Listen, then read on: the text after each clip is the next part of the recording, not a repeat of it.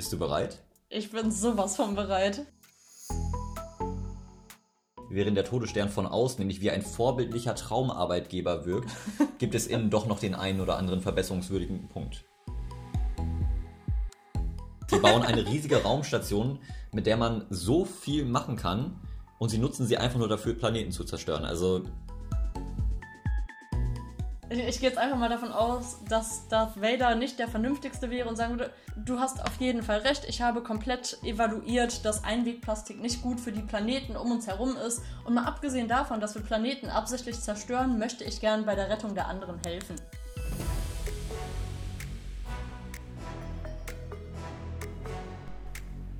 Moin. Hallo und herzlich willkommen zur allerersten Folge von Warum ist das nicht grün? Wir sind Elisa und Matthias. Das sind die beiden Gründer von Blauer Leben, unserem nachhaltigen Start-up. Ja, ja, und immer wieder kommen wir in Situationen, in denen wir uns fragen, warum ist das nicht grün? Ob Polarexpress, Hungerspiele oder Todesstern, sie alle haben eklatante Mängel, wenn es um Nachhaltigkeit geht. Wir decken die Probleme auf und zeigen, wie man es nachhaltiger machen kann. Also, warum ist das nicht grün, ist der Podcast, in dem wir Nachhaltigkeit genau dort suchen, wo du es nicht erwartest. Und wie sind wir darauf gekommen? Ja, erzähl mal am besten selbst direkt. Hm. Also alles hat, glaube ich, gestartet in einer geselligen Runde, als wir über Star Wars geredet haben. Da kam das Thema nämlich unter anderem auch auf den Film Passengers, wo ganz am Ende in einem Raumschiff eine Art Garten wächst. Und da haben wir uns gefragt, warum ist der Todesstern eigentlich nicht grün? Und da kam auch direkt die Frage auf, wo wird das Thema Nachhaltigkeit noch sträflich vernachlässigt?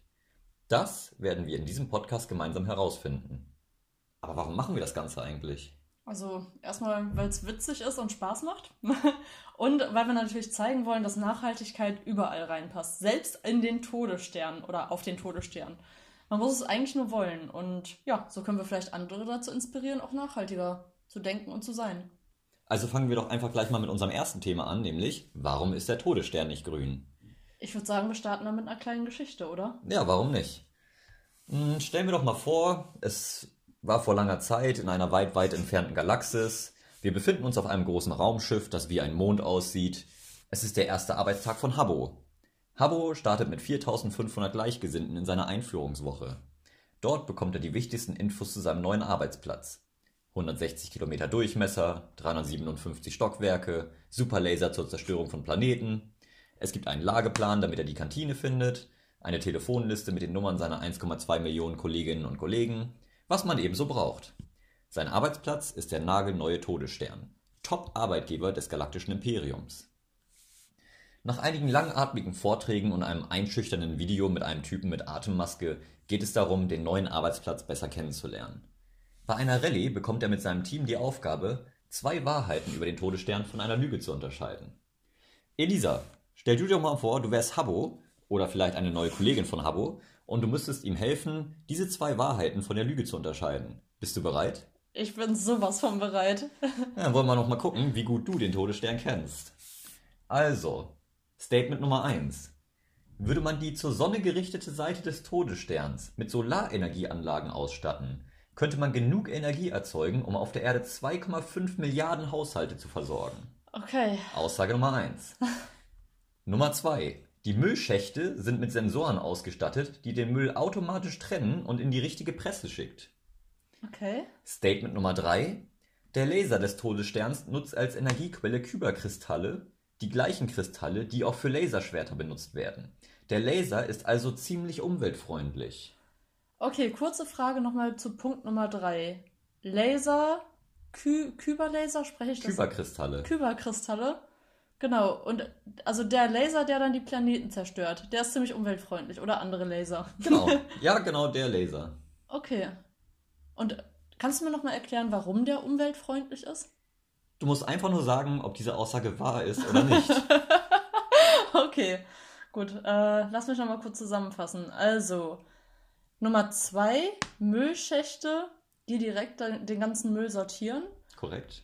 Nummer 3, umweltfreundlicher Laser, der Planeten zerstört. Korrekt. Nummer 1 war. Ah, Solarenergie, die ziemlich viele Häuser mit Energie versorgen könnte, wenn ja, der Todesstern der Sonne zugewendet wäre. Ich nehme mal an, dass das Ganze irgendwo in der Galaxis passiert. Sind die der Sonne vielleicht sogar einen Ticken näher als wir? Vielleicht auch nicht. Es, es geht weniger darum, wie nah sie an der Sonne sind, sondern lediglich Mhm. Wie groß das Ding um, ist, um ne? die Anzahl der Haushalte, Okay, die die, er versorgen könnte, nämlich Anzahl- 2,5 Milliarden. Ich könnte mir vorstellen, dass das gar nicht so unrealistisch ist. Also, wenn man sonstige Studien anguckt mit Solarenergie, ist das ja auch immer extrem, was die da so an Energie erzeugen. Und ähm, auch das mit dem umweltfreundlichen Laser könnte ich mir noch irgendwie vorstellen. Obwohl mich da wirklich die Details interessieren würden, wie das Ganze so funktioniert und wie das dann auch umsetzbar wäre. Bei den Müllschächten, da ähm, zweifle ich so ein bisschen. Wir alle kennen die Szene in der Presse, wo einfach ähm, ja, verschiedener Unrat, auch äh, einige lebendige Wasserschlangen oder was weiß ich nicht damit rumschwimmen.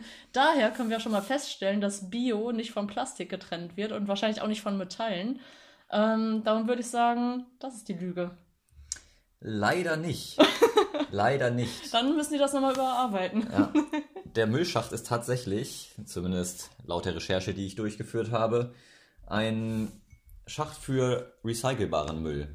Und darin sind die unsere Protagonisten gelandet, weil sie eben ihre, äh, ihre Rüstung und ihre Waffen dabei haben, die natürlich aus entsprechenden, entsprechenden Metallen sind, die auch recycelt werden können. Also wurden sie direkt in das Fach einsortiert. Warum da jetzt irgendwelche Tiere rumfleuchen, nachdem der Todesstern gerade neu eröffnet wurde, das ist natürlich höchst fraglich. Und ja, da sollte man sich natürlich generell mal überlegen, was da schiefgegangen ist. Aber grundsätzlich ist diese Aussage wahr.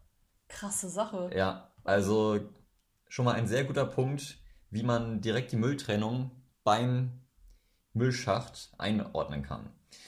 Äh, Die Aussage mit der Solarenergie ist tatsächlich auch wahr. Das hat zumindest der Energieanbieter E.ON ausgerechnet. Wenn er nämlich die komplette zur Sonne gerichtete Seite des Todessterns mit Solarenergieanlagen ausstatten würde. Und da sind schon sämtliche äh, Bereiche, die, ich sag mal, Kabel oder, oder Lüftung oder ähnliches äh, beinhalten, schon rausgerechnet. Dann könnte man tatsächlich 2,5 Milliarden Erdenhaushalte damit versorgen. Das würde eigentlich dafür sprechen, dass wir so einen Todesstern auf jeden Fall brauchen. Ist die Oder- Frage, ob man dafür unbedingt den Todesstern braucht oder ob man einfach die gleiche Fläche äh, Ja, okay, nutzen okay. könnte ohne den Todesstern. Aber ja, du hast recht, absolut. ähm, der dritte Punkt, der Laser des Todessterns, ähm, der relativ umweltfreundlich ist. Ja, er ist gewissermaßen umweltfreundlich, weil er eben sehr emissionsarm ist. Das Problem ist, Kyberkristalle werden auf dem Planeten Jeddah aufgrund ihrer Bedeutung sehr aggressiv abgebaut.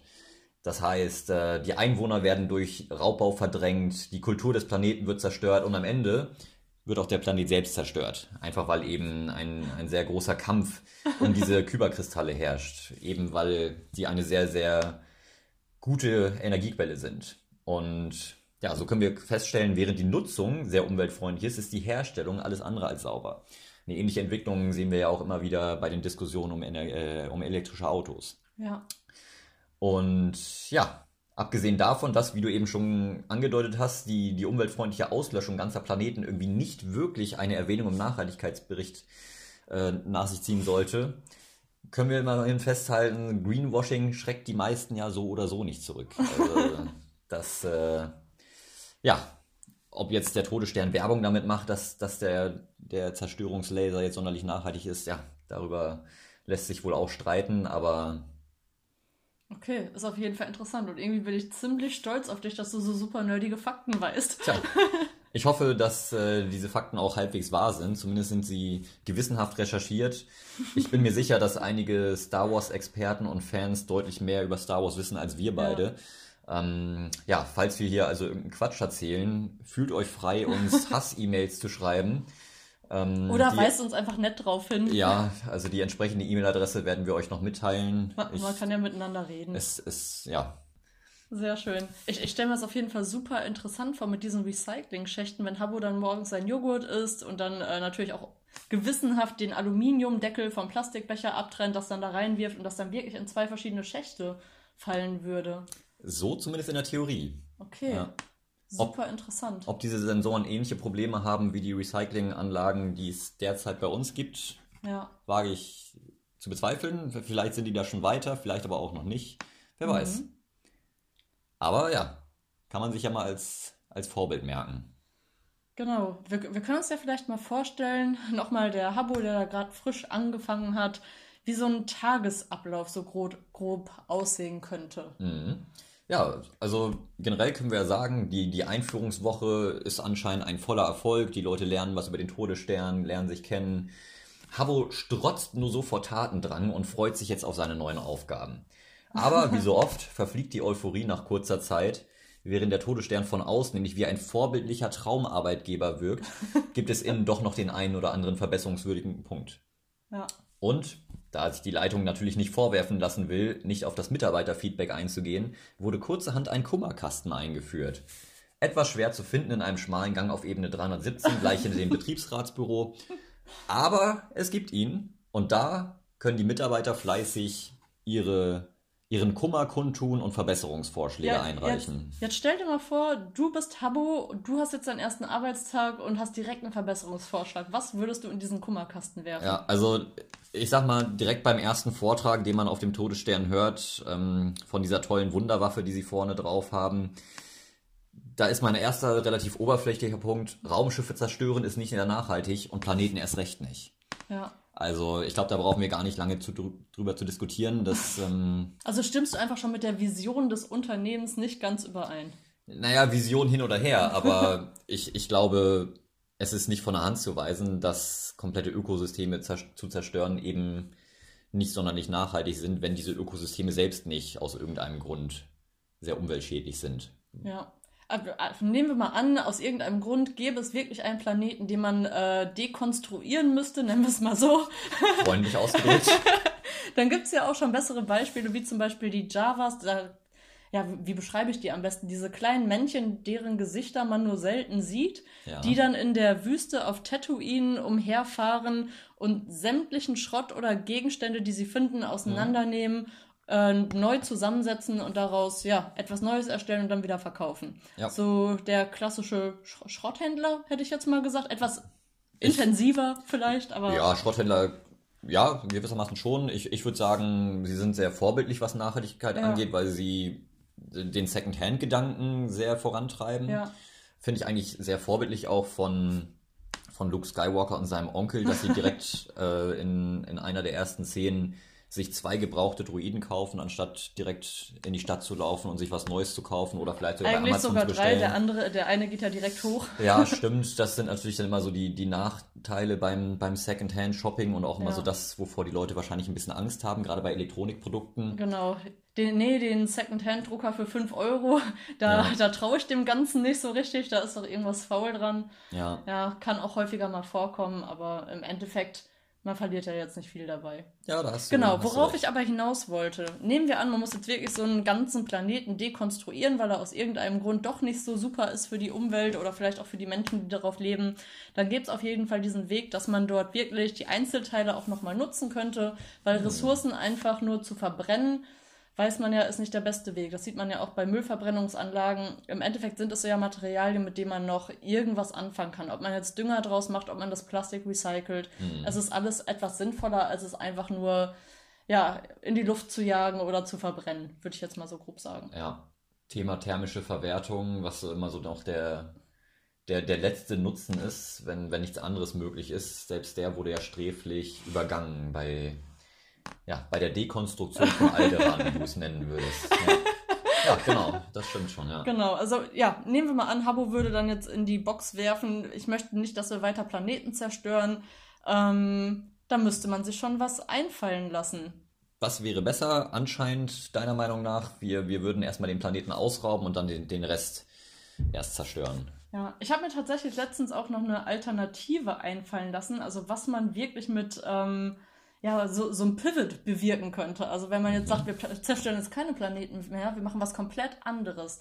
Kennst du noch diese Szene mit dem magnetischen Fangstrahl, als der ja. Falke Wie, wie, wurde, wie Der wurde er im Millennium noch? Falke. Millennium Falke, aber der wurde ja im Film noch irgendwie anders Der genannt. rasende Falke, Der rasende recht, Falke. ja. Als der rasende Falke dann eingefangen wurde, in dem Moment gingen meine Augen auf und ich habe mir nur gedacht, wow, mega cool. Die haben einfach einen richtig krassen magnetischen Fangstrahl, da kann man richtig coole Sachen mitmachen. Ja, absolut. Und wenn du dir vorstellst, wie viel Weltraumschrott es wohl überall geben würde, Ja. könnten die die Hammer-Metall-Recycling-Station werden. Die sammeln einfach sämtlichen Müll ein, können ihn dann mit ihren Maschinen innen drin zu neuen Produkten verarbeiten und könnten so alle Planeten in der Galaxie oder den verschiedenen Galaxien und Universum, Ja. Universen, bitte vergebt mir, wenn ich hier Fehler mache, das ist echt Neuland für mich, ähm, einfach zu etwas Neuem verarbeiten. Das wäre der Hammer. Da Ja. würde ich dann auch gerne arbeiten. Da, da fragt man sich natürlich direkt, ähm, was haben sich die Geschäftsführer oder auch die Investoren dabei gedacht, so ein Potenzial links liegen zu lassen. Sie bauen eine riesige Raumstation, mit der man so viel machen kann und sie nutzen sie einfach nur dafür, Planeten zu zerstören. Also da Ja. fehlt mir ehrlich gesagt so, so ein bisschen das Verständnis. Ähm, gut, das Imperium hatte vielleicht ein bisschen andere Prioritäten, aber muss man wohl mit leben. Ja, meine Agentur wäre jetzt, äh, meine Argumentation wäre jetzt wahrscheinlich auch einfach jedem das seine.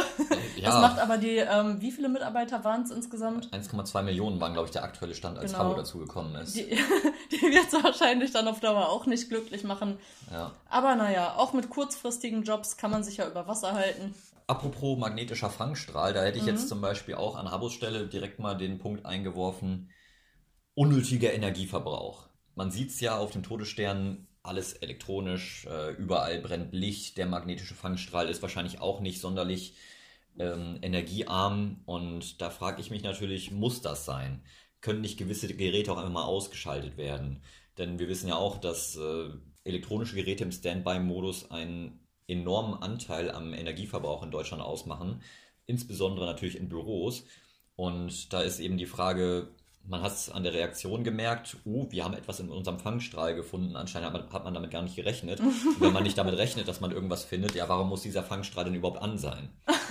Man könnte natürlich auch diversen Konflikten aus dem Weg gehen, wenn man diesen Fangstrahl einfach nicht hätte. Denn, wie wir auch gemerkt haben, unsere Protagonisten um Han Solo und Co., die wären einfach weggeflogen. Und so wäre das alles gar nicht passiert, was am Ende passiert ist. Ja, f- viel Sachbeschädigung hätte man so vermeiden können. Da hast du auf jeden Fall recht. Ich hoffe mal, Habbo ist auch so vorbildlich und wird dann jeden Morgen seinen iPhone-Ladestecker aus der Steckdose ziehen. Ja, das würde man hoffen, ja. Ja, aber du hast schon recht. Und es gibt einfach bessere Lösungen. Also gerade in diesem Smart Home-Bereich ist es ja nun mal möglich, dass man ähm, Lichter zum Beispiel mit Bewegungssensoren ausstattet, dass Ja. man spezielle Zeiten einstellt, wann die Heizung läuft und wann eben nicht, dass man da vielleicht auch clevere Sensoren nutzt, die das ähm, besser analysieren können, sodass man einfach wirklich Verschwendung vermeidet. Ja, das ist ein sehr guter Punkt. Ich hätte jetzt aus etwas einfacherer Sicht gesagt, äh, wie wäre es mit mehr Fenstern im Todesstern? Das gibt gleichzeitig auch mehr natürliches Licht und ein bisschen automatische Wärme. Aber klar, realistisch gesehen, das, das Ding ist riesig, also gibt es auch viel Innenraum und da wäre natürlich so, so eine Smart Home Lösung gar nicht so schlecht.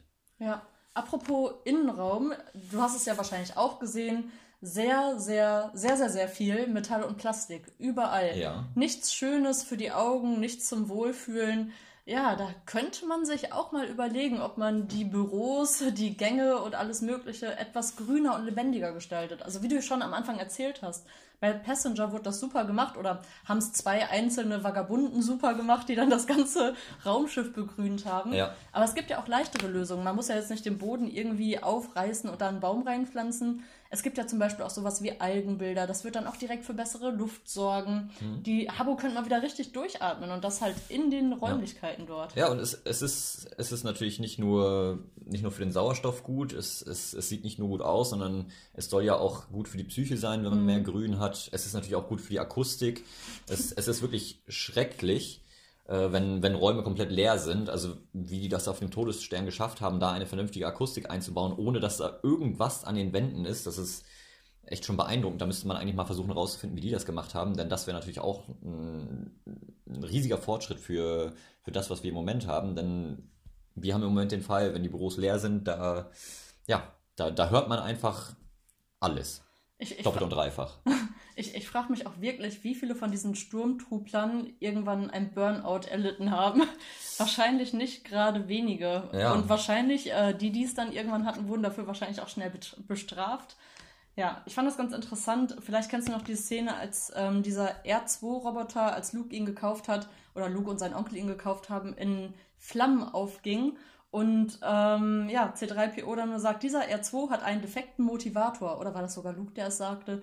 Ich fand auf jeden Fall diesen Begriff Motivator für eine Maschine sehr schön und könnte mir auch echt gut vorstellen, dass man diesen Motivator-Begriff auf viele Leute anwenden könnte. Also sowas wie, mein Motivator sorgt dafür, dass ich morgens pünktlich aufstehe und zur Arbeit gehe. Da frage ich mich manchmal auch, ob mein eigener Motivator kaputt ist. Oh.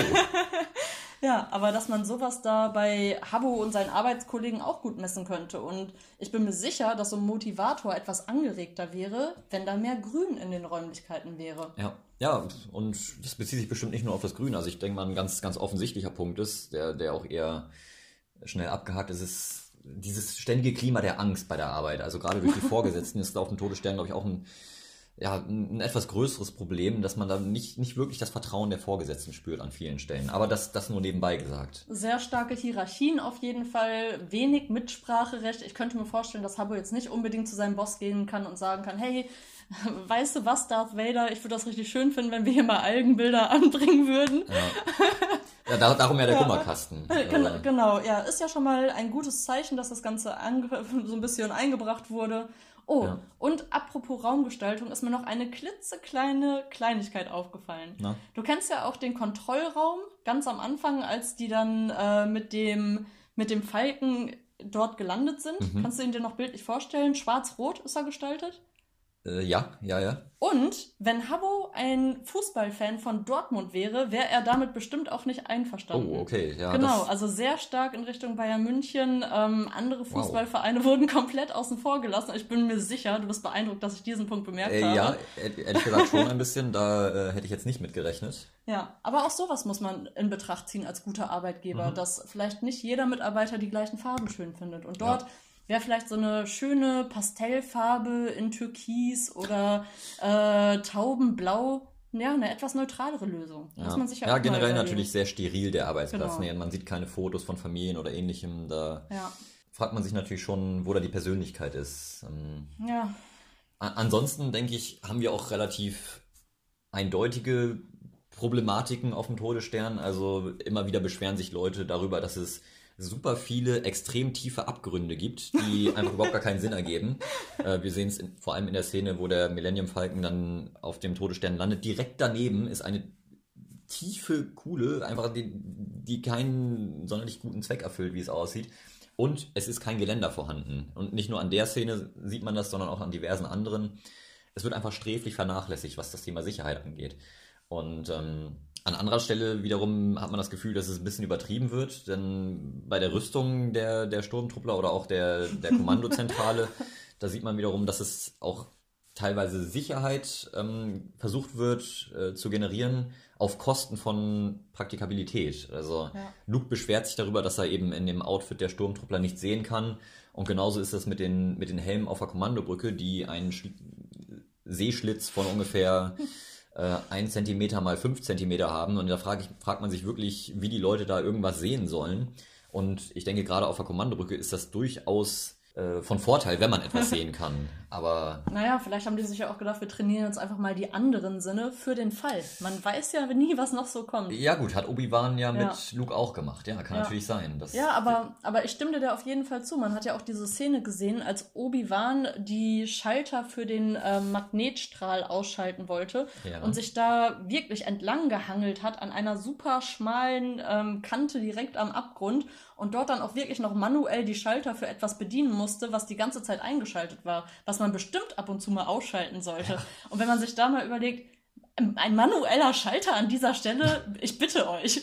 Ja. Bisschen automatisieren, das ist doch in dem Zeitalter bestimmt irgendwie machbar, das wäre schon ganz sinnvoll. Ja, Klar, Notfallschalter manuell, kein Problem. Aber Automatisierung hilft. Macht ja, uns alles, das, allen das Leben ein bisschen leichter. Definitiv. Also da wurden ein paar Designentscheidungen getroffen, wo man sich wirklich an den Kopf fasst. Mhm. Und naja, das kann man vielleicht bei der nächsten Version überdenken. Ja, also ganz grob runtergebrochen kann man es ja vergleichen mit einem Waschbecken, wo der Hahn einfach viel zu nah an der Wand ist und man sich die Hände nur ja. noch an der, an der ekligen Waschbeckenseite waschen muss und die ständig berührt. Genau, du weißt auf jeden Fall, was ich meine. Ja, generell kann man sich vielleicht fragen, so an der einen oder anderen Stelle, ist das komplett durchdacht. Denn wir wissen ja alle, die Türen öffnen sich automatisch auf den Todesstern, was, wo ich ein großer Fan von bin. Ähm, es ist super praktisch, man muss keine Türgriffe anfassen. Ähm, die Wärme bleibt in den Räumen, weil sich die Türen sofort wieder automatisch schließen. Und natürlich ist es in, insbesondere für, ja, für ältere Menschen oder auch für Menschen mit Behinderungen praktisch, dass sie keine schweren Türen öffnen müssen. Problem ist allerdings natürlich, wenn sich diese Türen nicht, nicht ganz öffnen oder eben nicht hoch genug sind, dass eben große Menschen sich jedes Mal ducken müssen, wenn sie da durchgehen, wie wir auch ähm, ja, die, die fast schon berühmte Szene kennen, dass sich der eine Sturmtruppler ähm, den, den Kopf stößt, als, als sie C3PO und R2D2 auffliegen lassen wollen. Das ist natürlich einfach nicht praktisch. Ne? Du, du, bist, du bist in einer Kampfsituation, du, bist, du bist, stehst unter Adrenalin und, und versuchst irgendwie deinen Auftrag zu erfüllen und dann, dann musst du ständig noch aufpassen, dass du nicht gegen irgendwelche Türen rennst mit deinem Kopf, einfach weil du 10 cm größer bist als deine Kollegen. Ja, finde ich ein bisschen diskriminierend, ehrlich gesagt. Auch wenn das vom Prinzip her sehr vorbildlich ist. Also ich ja. bin ja ein großer Fan davon, wie gesagt, von automatischen Türen, aber auch an dieser Stelle nicht ganz durchdacht. Was äh, andererseits für die Teamdynamik bestimmt auch ein bisschen hilfreich ist. Äh, ja, natürlich auch etwas gehässig, wenn die anderen dann drüber lachen, dass sich der eine den Kopf ja. gestoßen hat, aber man kann ja auch gemeinsam drüber lachen. Ihm ist ja jetzt auch nichts Teambuilding durch Mobbing, ja, kann, kann man natürlich versuchen. Ähm, ich ich denke da immer auch so ein bisschen an die, an, an die Opfer des, des Spaßes, aber ja, klar, im Nein, besten Fall kann man darüber lachen, wenn, genau. wenn alle darüber lachen und wenn auch der Geschädigte darüber lachen kann. Ja, bin, dann bin ich bei dir, ja. Okay. Apropos schnelles Laufen, Türen, die sich öffnen, wie ist das eigentlich mit Fluchtwegen? Also wenn ich das so richtig betrachtet habe, ähm, hätte ich mich innerhalb von einer Minute so hart auf diesem Todesstern verlaufen, dass ich nie wieder zurückgefunden hätte. Gibt es ja. da irgendwie Fluchtwege, die ausgezeichnet sind, signalisiert werden? wahrscheinlich nicht. Also das zeigt sich vielleicht auch so ein bisschen dadurch, dass das Habo unter anderem auch den Hinweis in den Kummerkasten geworfen hat, dass ein alter, verwirrter Mann ständig unbeirrt durch die Gänge rennt. Also dem wird weder geholfen, noch, noch findet er irgendwie anscheinend seinen Weg. Das ist ein Mann mit, mit, mit Umhang, der, glaube ich, nicht beim, beim Todesstern arbeitet, aber eben, wie gesagt, da einen Tag lang komplett durch die Gegend rennt.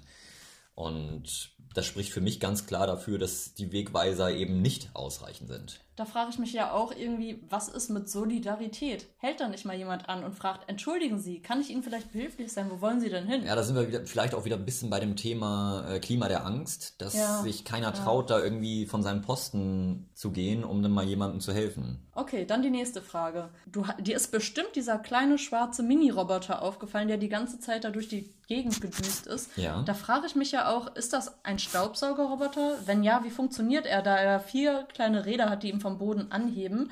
Und falls er kein Staubsauger, Staubsaugerroboter ist, könnte er nicht diese Aufgabe übernehmen, dass er Leute, die sich verlaufen, einfach ja, mit Informationen versorgt? Ähm, ja, wäre durchaus eine, eine nette Zusatzfunktion. Ich glaube nicht, dass es Staubsaugerroboter sind.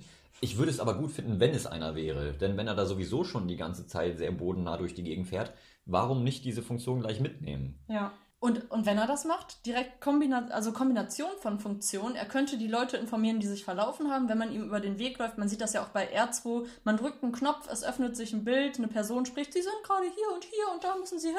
Also nicht, dass Lea das jetzt sagen würde, aber zum Beispiel. Und das wäre doch perfekt. Dann saugt er nicht nur den Boden, sondern informiert auch die Leute. Und wenn er das mit einem lustigen Elefanten macht, der durchs Bild springt, dann äh, hätten die Leute auch direkt Spaß, würden einmal lachen und sagen, haha, ich habe schon wieder den kleinen witzigen Staubi gefunden. Ja. ja, da wird das noch zum, zum neuen Hobby, sich zu verlaufen. Ja, genau, so ein bisschen den Überraschungseffekt nutzen, mal was anderes machen. Man weiß nie, was passiert, wenn man den Knopf drückt. Ah, okay. Ja, mal was anderes machen ist vielleicht generell ein, ein interessantes Thema. Grundsätzlich ähm, haben wir auch festgestellt anscheinend, dass es der Arbeitsalltag so ein bisschen, bisschen schwierig ist, weil die Leute so ein bisschen sich langweilen oder ein bisschen zu viel Routine drin ist. Wir hören öfter, oder wir haben einmal den Satz gehört, es, es ist bestimmt schon wieder eine Übung. Da fragt man sich natürlich auch, ob das Management da die, richtigen, die, die richtige Menge von Übungen hat, denn es ist gerade ein Ernstfall und keiner nimmt es richtig ernst. Also ist natürlich auch nicht ideal. Nicht ideal. Dann vielleicht lieber eine Übung weniger und dann wirklich signalisieren, wenn mal was passiert.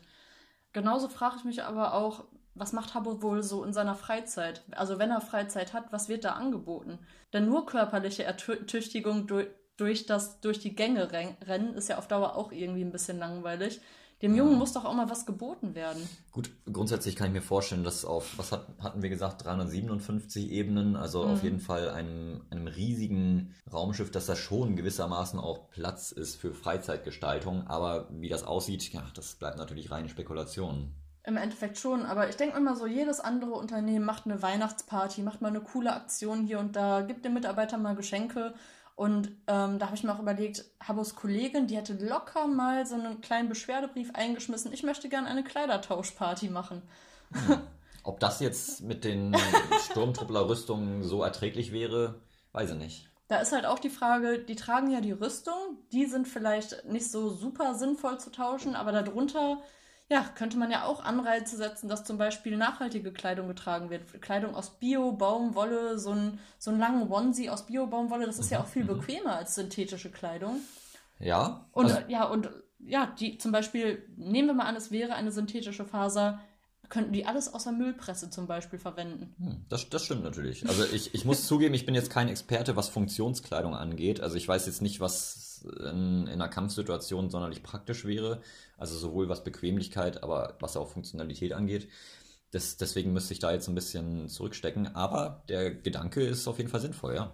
Ja, und nehmen wir mal an, es ist keine Kleiderabtauschparty. Es gibt ja auch andere Optionen für irgendwelche Events, sowas wie ein Flohmarkt, den man organisiert, wo die ganzen ähm, Artikel untereinander ausgetauscht werden könnten. Das ist ja eben das Schöne. Du, das ist ja wie eine sehr, sehr große Kleinstadt. Jetzt müsste ich wissen, wie viele Leute in einer Kleinstadt äh, wohnen, aber ist ja auch egal. Die sehr nah aufeinander sind. Man stellt den Community-Raum, so einen großen Raum für alle Mann einmal zur Verfügung. Alle gehen rein und können ihren Schnickschnack, den sie sonst bei sich lagern, untereinander tauschen. Habo sagt hier, mein alter Toaster gefällt mir nicht mehr, aber dafür hätte ich gerne deine Nachttischlampe.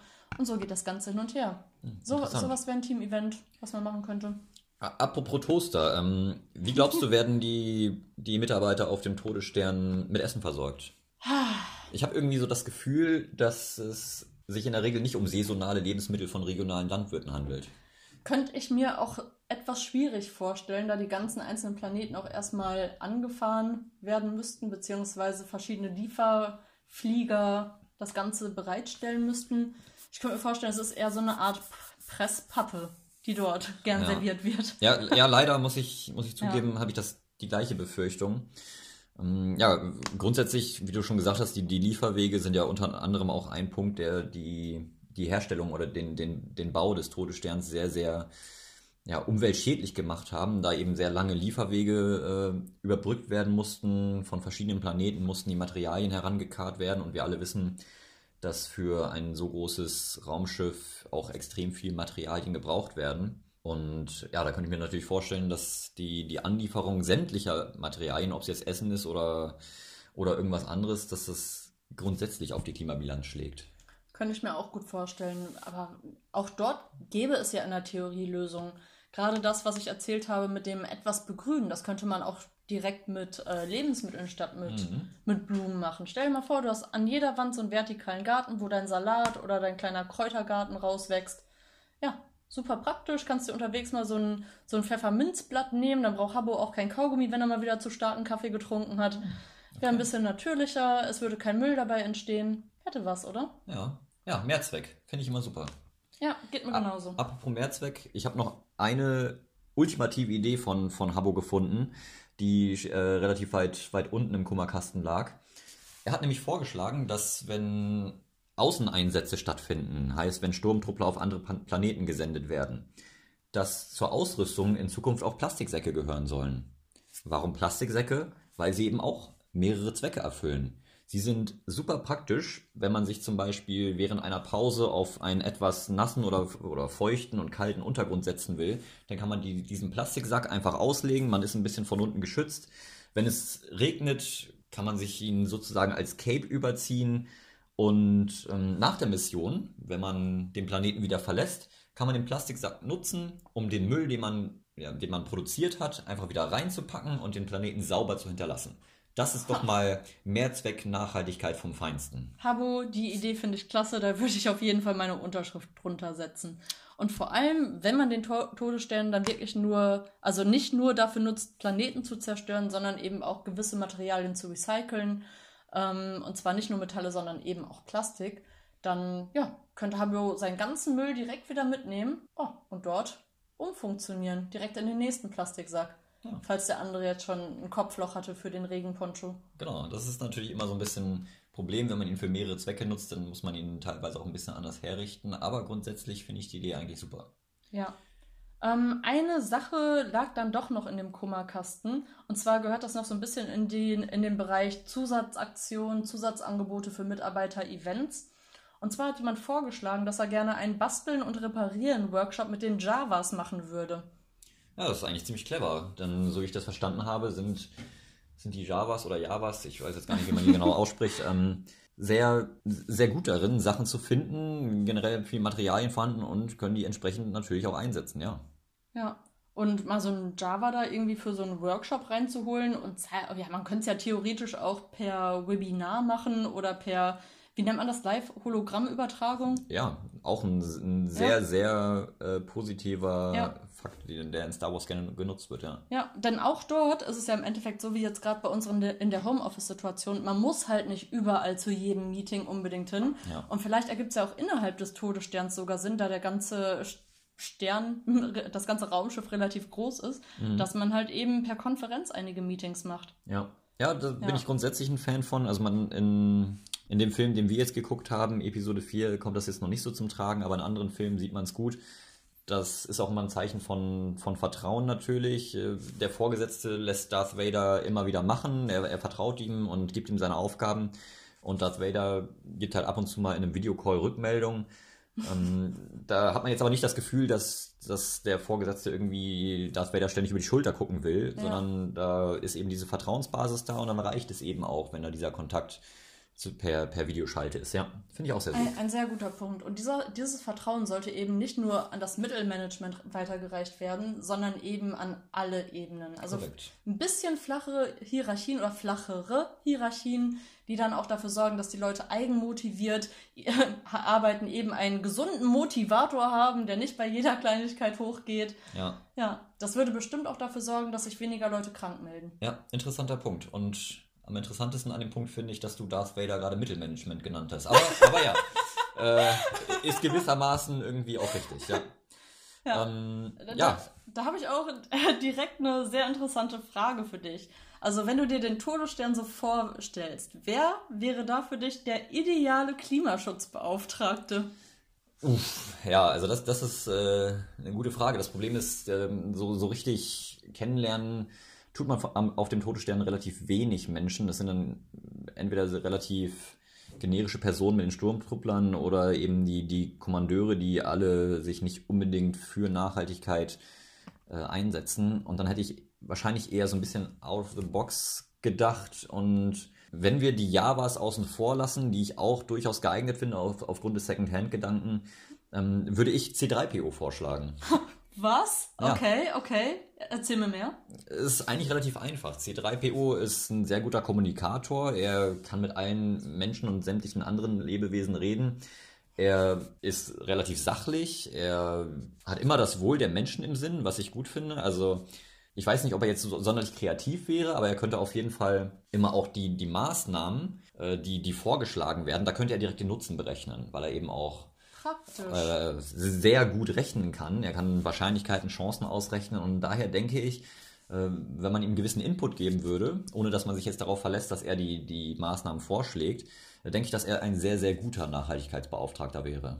Das könnte ich mir auch vorstellen, besonders wenn man nämlich in Betracht zieht, dass die Ideen von den Mitarbeitern kommen sollen. Genau. Wenn jeder was vorschlägt, sagt, das und das und das können wir jetzt machen, C3PO evaluiert das Ganze und kommt so im Endeffekt zu, einem, zu einer Entscheidung. Ja. Was ich glaube, also wenn die Macht mit ihm wäre, nennen wir es okay. mal so, ähm, dass er in dieser Position nicht wirklich eine Respektsperson wäre. Und ja. ich finde, ja, Autorität nicht in dem Sinne von wegen, ich habe hier das Sagen und ihr müsst auf mich hören, aber Autorität in dem Sinne von, ja, ich vertraue dir auch und ich würde deinen Entscheidungen auch folgen. Dass ähm, ihm das vielleicht so ein bisschen fehlt. Und genau deswegen habe ich nämlich jemand anderen ausgewählt. Ich würde nämlich Obi-Wan Kenobi dafür nehmen. Und zwar, ihr müsst euch jetzt vorstellen, wie ich meine Hand langsam von links nach rechts bewege könnte er Dinge tun wie, du musst deine Kippe nicht auf den Boden werfen. Du brauchst keinen größeren Fernseher. Verschwendung geht gar nicht. Ja, ja, ja. ja, ja, Und okay. äh, im Endeffekt, die Leute würden auf ihn hören. Das, das Ja, Problem gut. wäre, es wäre, es wäre nicht eigenmotiviert. Ja. Das ist so ein bisschen das, was ich daran auch nicht gut finde, aber Ja. es hätte Resultate. Und Ja, also, also die, die, die, die Leute würden auf ihn hören. Also diese Gedankenmanipulation äh, mit, mit den Ergebnissen zu verknüpfen, ist, ist ein interessanter Hinweis. Ich, ich Ja. habe so ein bisschen Schwierigkeiten damit, mir vorzustellen, dass Obi-Wan Kenobi auf dem Todesstern arbeiten würde. Aber grundsätzlich, abgesehen davon, äh, ist das ein interessanter Ansatz. Ja, würde ich jetzt auch nicht komplett ausschließen. Ja, ja, das stimmt. Und ich mache mir dann auch etwas Sorgen, weil Obi-Wan Kenobi kann anscheinend auch einfach ungestraft Leuten in Bars die Arme ablasern. Und ähm, ja, alle gucken einfach nur weg. Und im Endeffekt ist das niemals gut, wenn jemand einfach uneingeschränkte Macht hat und alle anderen das zulassen. Ich finde da diese Systeme, wo demokratisch sich für, Ent für Entscheidungen geäußert wird, schon besser. Und ich glaube, unter den Aspekten wäre C3PO wirklich sinnvoller, da halt eben die Leute mitentscheiden könnten und nicht alles von oben kommt. Und das ist ja auch das, was wir immer sagen. Man soll halt nicht irgendwie mit erhobenem Zeigefinger oder erhobener Hand, die die Macht äh, leitet, ähm, Dinge sagen und den Leuten Dinge befehlen, sondern man stellt die Fakten dar, sagt, warum Dinge nicht gut sind und die Leute sollen sich ihre eigene Meinung bilden. Es müssen ja auch nicht immer sagen, ja, du hast recht, ich bete dich an und stimme dir in allem zu, was du sagst, sondern weißt du was, du hast den Aspekt noch nicht beachtet und du hast dir darüber noch keine Gedanken gemacht. Und wenn du hier noch das mit ein, einbringst, dann hättest du ein viel runderes Ergebnis. Und das ist ja im Endeffekt das, was wir alle wollen. So diese verschiedenen Aspekte zusammenbringen, um ein ideales Ergebnis zu kriegen. Ja. Also einigen wir uns darauf, dass Obi-Wan Kenobi sehr gut darin wäre, äh, Leute von etwas zu überzeugen, dass C3PO aber vielleicht die etwas demokratischere Variante wäre. Ja, und in dem Fall, ja, genau. Bleiben wir mal dabei. okay. Ja. Gut, dann hätten wir also die, die wichtigste Position des Todessterns jetzt aus, äh, auch ähm, besetzt. Mir ist noch eine, eine etwas andere Frage gekommen. Gerade auf dem Todesstern ist es ja immer so, so ein bisschen schwierig. Wir haben ja gesagt, dass die, die Vorgesetzten immer so, so ein bisschen ein Klima der Angst verbreiten. Und da habe ich mich gefragt, wenn, wenn du jetzt mit Darth Vader redest und ähm, ihm einen neuen Vorschlag unterbreitest, wie wohl fühlst du dich dabei? Und da würde ich die Frage auch gerne mal an dich stellen. Und, und zwar, würdest du zum Beispiel eher Darth Vader eine Stunde lang auf die Gefahren von Einwegplastik hinweisen oder eine Stunde lang in der Müllpresse baden? Okay. Wow. Ähm, baden. Eklig. Schweine eklig. Uh. Okay. Ähm, ich nehme mal an, da meine Überlebenschancen bei Darth Vader nicht sonderlich hoch we Oh, okay. Wichtige Vorfrage. Ist die Müllpresse eingeschaltet? Nein. Okay. Also Sie ist nicht eingeschaltet. Das ist gut, das würde das Ganze auf ein neues Level heben. Ja. Ähm, aber es ist die Müllpresse, in der auch Luke, Leia, Han und Chewbacca gelandet sind. Ach Mist, da ist ein ekliges Schlangenviech, was mich Exakt. gerne fressen würde. Okay, hätte ich, ein, hätte ich mein Laserschwert dabei? Du arbeitest auf dem Todesstern, du hast kein Laserschwert. Hätte ich meine Laserkanone dabei? Ja. Okay. Gut, dann äh, mein Argument, das ich gerade auch schon anbringen wollte, da ich bei Darth Vader eine sehr geringe Überlebenschance hätte, würde ich mich für die Müllpresse entscheiden, da ich dort erstens mit meiner Laserkanone die fiese Wasserschlange töten könnte. Okay, vielleicht auch nicht töten, also man, man könnte die ja auch in ein großes Terrarium stecken. Und ich hätte die Chance, in der Müllpresse noch richtig coole Secondhand-Dinge zu finden, wie ein altes Sofa. Wow, interessant. Also ich Ja, muss zugeben, also als ich, als ich die Frage äh, gestellt habe, hätte ich sogar vorausgesetzt, dass dieses schlangenartige Tier dir freundlich zugewandt ist, also du nicht mal dagegen kämpfen müsstest, aber dass du dich, obwohl du davon ausgehst, dass es dich töten will, dich trotzdem noch für die Müllpresse entscheidest. Unter anderem deswegen, weil du die Chance siehst, dass du ein Sofa findest. Da bin ich beeindruckt. Ja, ich, ich gehe jetzt einfach mal davon aus, dass Darth Vader nicht der Vernünftigste wäre und sagen würde, äh, Habbo, du hast auf jeden Fall recht, ich habe komplett evaluiert, dass Einwegplastik nicht gut für die Planeten um uns herum ist. Und mal abgesehen davon, dass wir Planeten absichtlich zerstören, möchte ich gern bei der Rettung der anderen helfen. ähm, ja, er wird wahrscheinlich eher sagen, nerv nicht, seine Hand zusammendrücken und mir damit mein Odem des Lebens nehmen. Wow. Genau. Ja, aber witzigerweise habe ich eine ähnliche Frage für dich vorbereitet. Okay, schieß los. Okay, gut. Würdest du lieber Darth Vader erklären, dass sein Einweg-Aluhelm, Alu oder Plastik, da war ich mir gar nicht sicher. Ach nee, Mist. Okay, ich fange nochmal von vorne an. Ich muss das ja auch ordentlich formulieren. Würdest du lieber Darth Vader erklären, dass ein Aluhelm umweltschonender wäre? Oder würdest du lieber mit deinem neuen Tesla bei den Javas zum Tee vorbeifahren? Puh, da haben wir eigentlich im Prinzip genau die gleichen Voraussetzungen wie bei dir. Wie hoch, wie hoch ist die Wahrscheinlichkeit, dass äh, man bei Darth Vader um seine Gesundheit oder noch schlimmer fürchten müsste? Also ich glaube, grundsätzlich vom Setting her wäre es deutlich angenehmer, Darth Vader einmal kurz darauf hinzuweisen, dass sein Helm eben verbesserungswürdig ist. Ich, ich könnte mir vor, also die, die Frage ist, wie, wie sehr hänge ich an meinem Tesla? Denn ich könnte mir vorstellen, dass er, dass er nach dem Treffen mit den, mit den Javas eben nicht mehr so aussieht wie vorher. Aber ja, gut, aus Selbstschutz würde ich mich wahrscheinlich sogar auch dafür entscheiden, eher da auf, ein, auf eine Tasse Tee vorbeizufahren, als, als mich jetzt damit Darth Vader anzulegen. Denn wir alle wissen, dass er, er, er, er ist jetzt nicht der, ja, der unvernünftigste Mensch, jetzt einfach von einem rationalen Standpunkt her, aber er hat halt auch nicht die längste Zündschnur und da würde ich dann tatsächlich eher auf Nummer sicher gehen und auf ein Tässchen Tee auf Tatooine vorbeischauen. Schön gesagt. Aber was ich interessant finde, wir beide haben uns aus Angst dagegen entschieden, unserem Chef zu sagen, was verbesserungswürdig wäre. Ha. Ja. das, das, das, ist ein interessanter Punkt. Da, da frage ich mich jetzt natürlich, sind wir einfach nur Angsthasen? Oder ist diese, ja, diese Atmosphäre der Angst auf dem Todesstern so verfestigt, dass es, dass es ein hoffnungsloser Fall ist, dass man das Management komplett austauschen müsste oder komplett verändern müsste, damit sich da überhaupt etwas zum Besseren wendet. Ja, und dann frage ich mich halt auch, in wie vielen anderen Unternehmen ist es eben genauso, dass halt die Leute sich nicht wirklich trauen, Verbesserungsvorschläge zu machen, vielleicht auch sagen, ich bin hier nur so ein kleiner Habu, der nicht wirklich viel bewegen kann, warum soll ich denen da meine, meine Meinung äußern, ich habe hier nichts zu sagen. Also nicht mal, dass es nur aus Angst geschieht, dass niemand was sagt, aber vielleicht, weil sie sich auch einfach denken, da wird eh nichts draus. Ich habe hier nichts zu sagen. Wow, das war ein deutlich tiefgründiger Entschluss oder, oder ein deut deutlich tiefgründiger Schluss, den wir daraus gezogen haben, als ich am Anfang der Frage erwartet hätte. aber, aber ja, ja, du hast vollkommen recht. Es ist wahrscheinlich in vielen Unternehmen so. Ja, und was könnte man dagegen tun? Muss sich dafür wirklich erst das Management verändern oder müsste von oben vielleicht auch mal das Signal kommen, Leute, wir möchten gerne, dass ihr was sagt, dass ihr euch beteiligt, dass ihr, dass ihr ein Stimmrecht habt.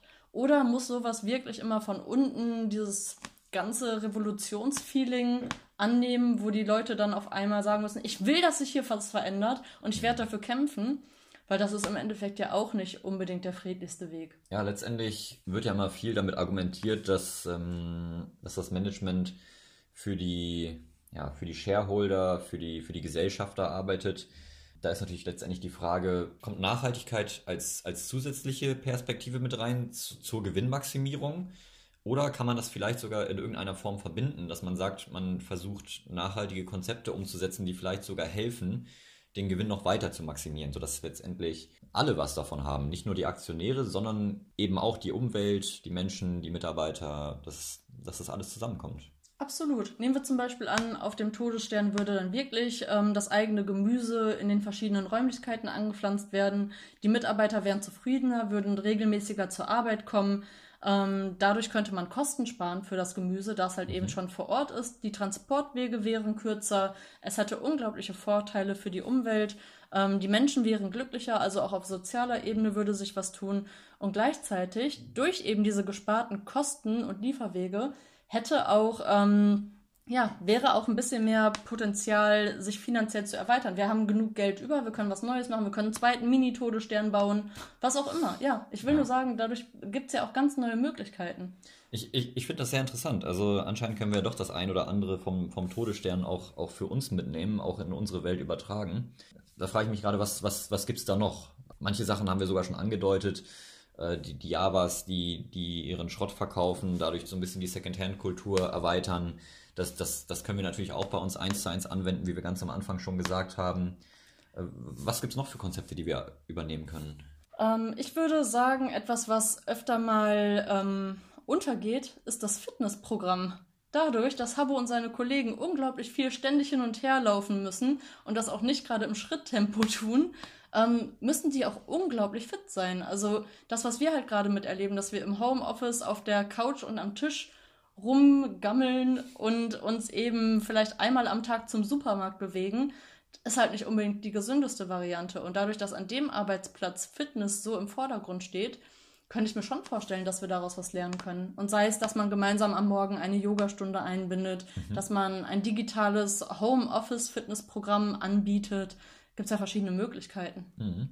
Ja, hängt natürlich auch so ein bisschen, wie du schon gesagt hast, mit der, mit der Homeoffice-Phase zusammen. Also für viele Leute, natürlich bei weitem nicht für alle, aber für viele Leute fällt so ein bisschen der, der Anfahrtsweg zur Arbeit weg, was bei vielen Leuten eben auch so der, der einzige Weg des Tages war, wo man wirklich sich, sich etwas mehr bewegt hat, auch wenn das natürlich immer viele mit Auto gemacht haben oder mit den öffentlichen Verkehrsmitteln.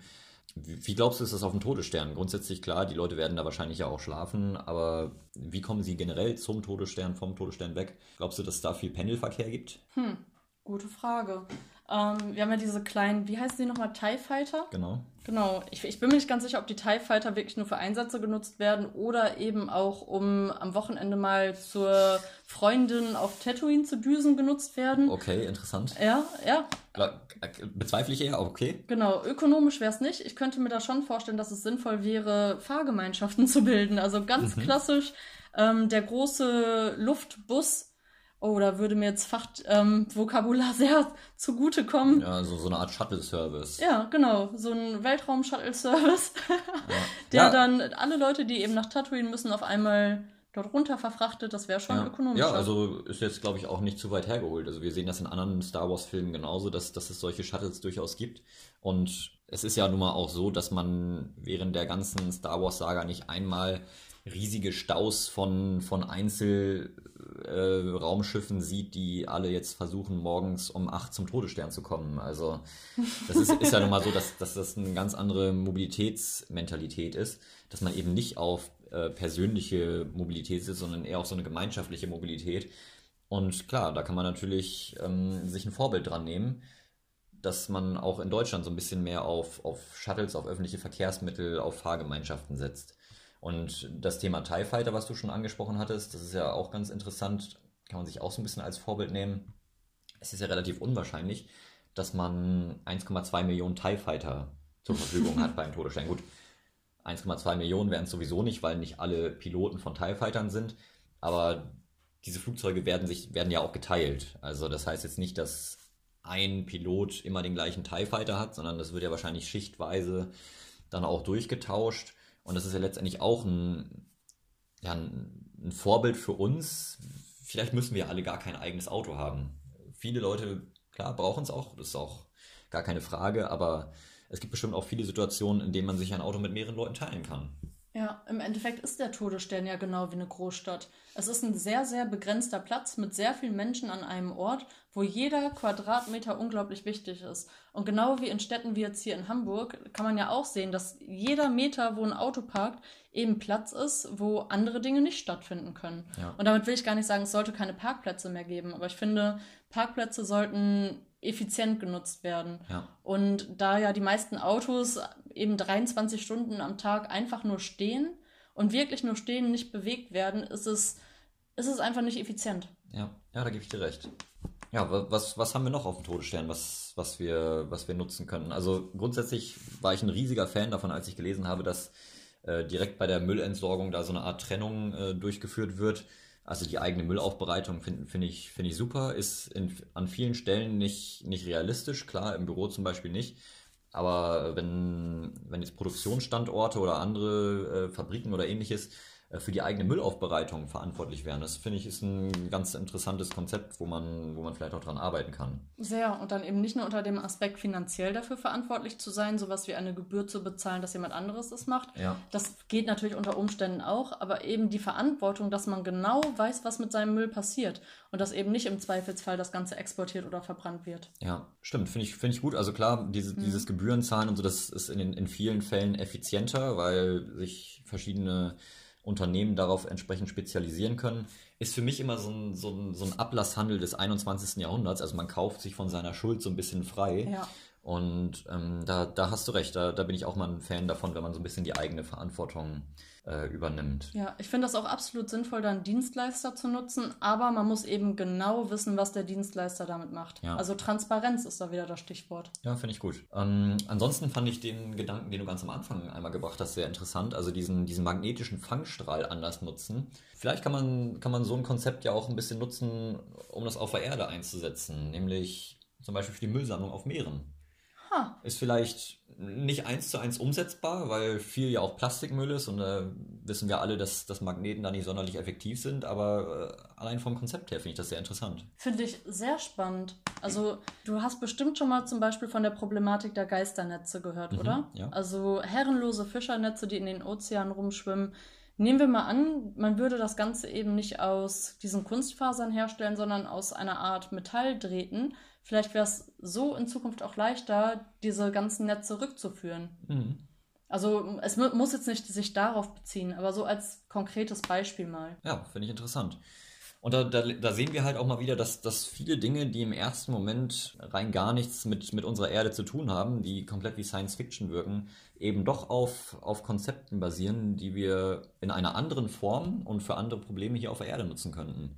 Gut, manche Sachen sind vielleicht ein bisschen, bisschen weit hergeholt. Also wird in den nächsten Jahren wahrscheinlich schwierig, emissionsfrei mit Lichtgeschwindigkeit zu reisen oder ein Laserschwert-Käsemesser zu haben oder die, die Gedanken anderer Menschen mit der Macht zu kontrollieren. Ich meine, klar, sollten wir drüber nachdenken, ist vielleicht ein ganz interessanter Ansatz, aber ob das jetzt so umsetzbar ist, das, das wage ich noch zu bezweifeln. Also, Ja, aber es geht darum, wie kann ich Konzepte anwenden auf meine konkreten Problemstellungen oder wie kann ich Konzepte eben auch kombinieren. Also ich finde das auch manchmal ganz schön zu sehen, wie man komplexe Lösungen für, nee, einfache Lösungen für komplexe Probleme finden kann. Ja. Und da ist es manchmal eben so, dass verschiedene Arten von Problemen miteinander kombiniert werden. Wie zum Beispiel in Dänemark, wo man Müllautos kombiniert mit der Post, weil in eine Richtung fahren sie eh immer leer, also warum nicht gleichzeitig zwei verschiedene Bereiche kombinieren? Ja, und so kann man eben überall ein bisschen mehr Nachhaltigkeit reinbringen. Und wenn das alles umgesetzt wird, können wir bald vielleicht sogar sagen, dass der Todesstern grün ist.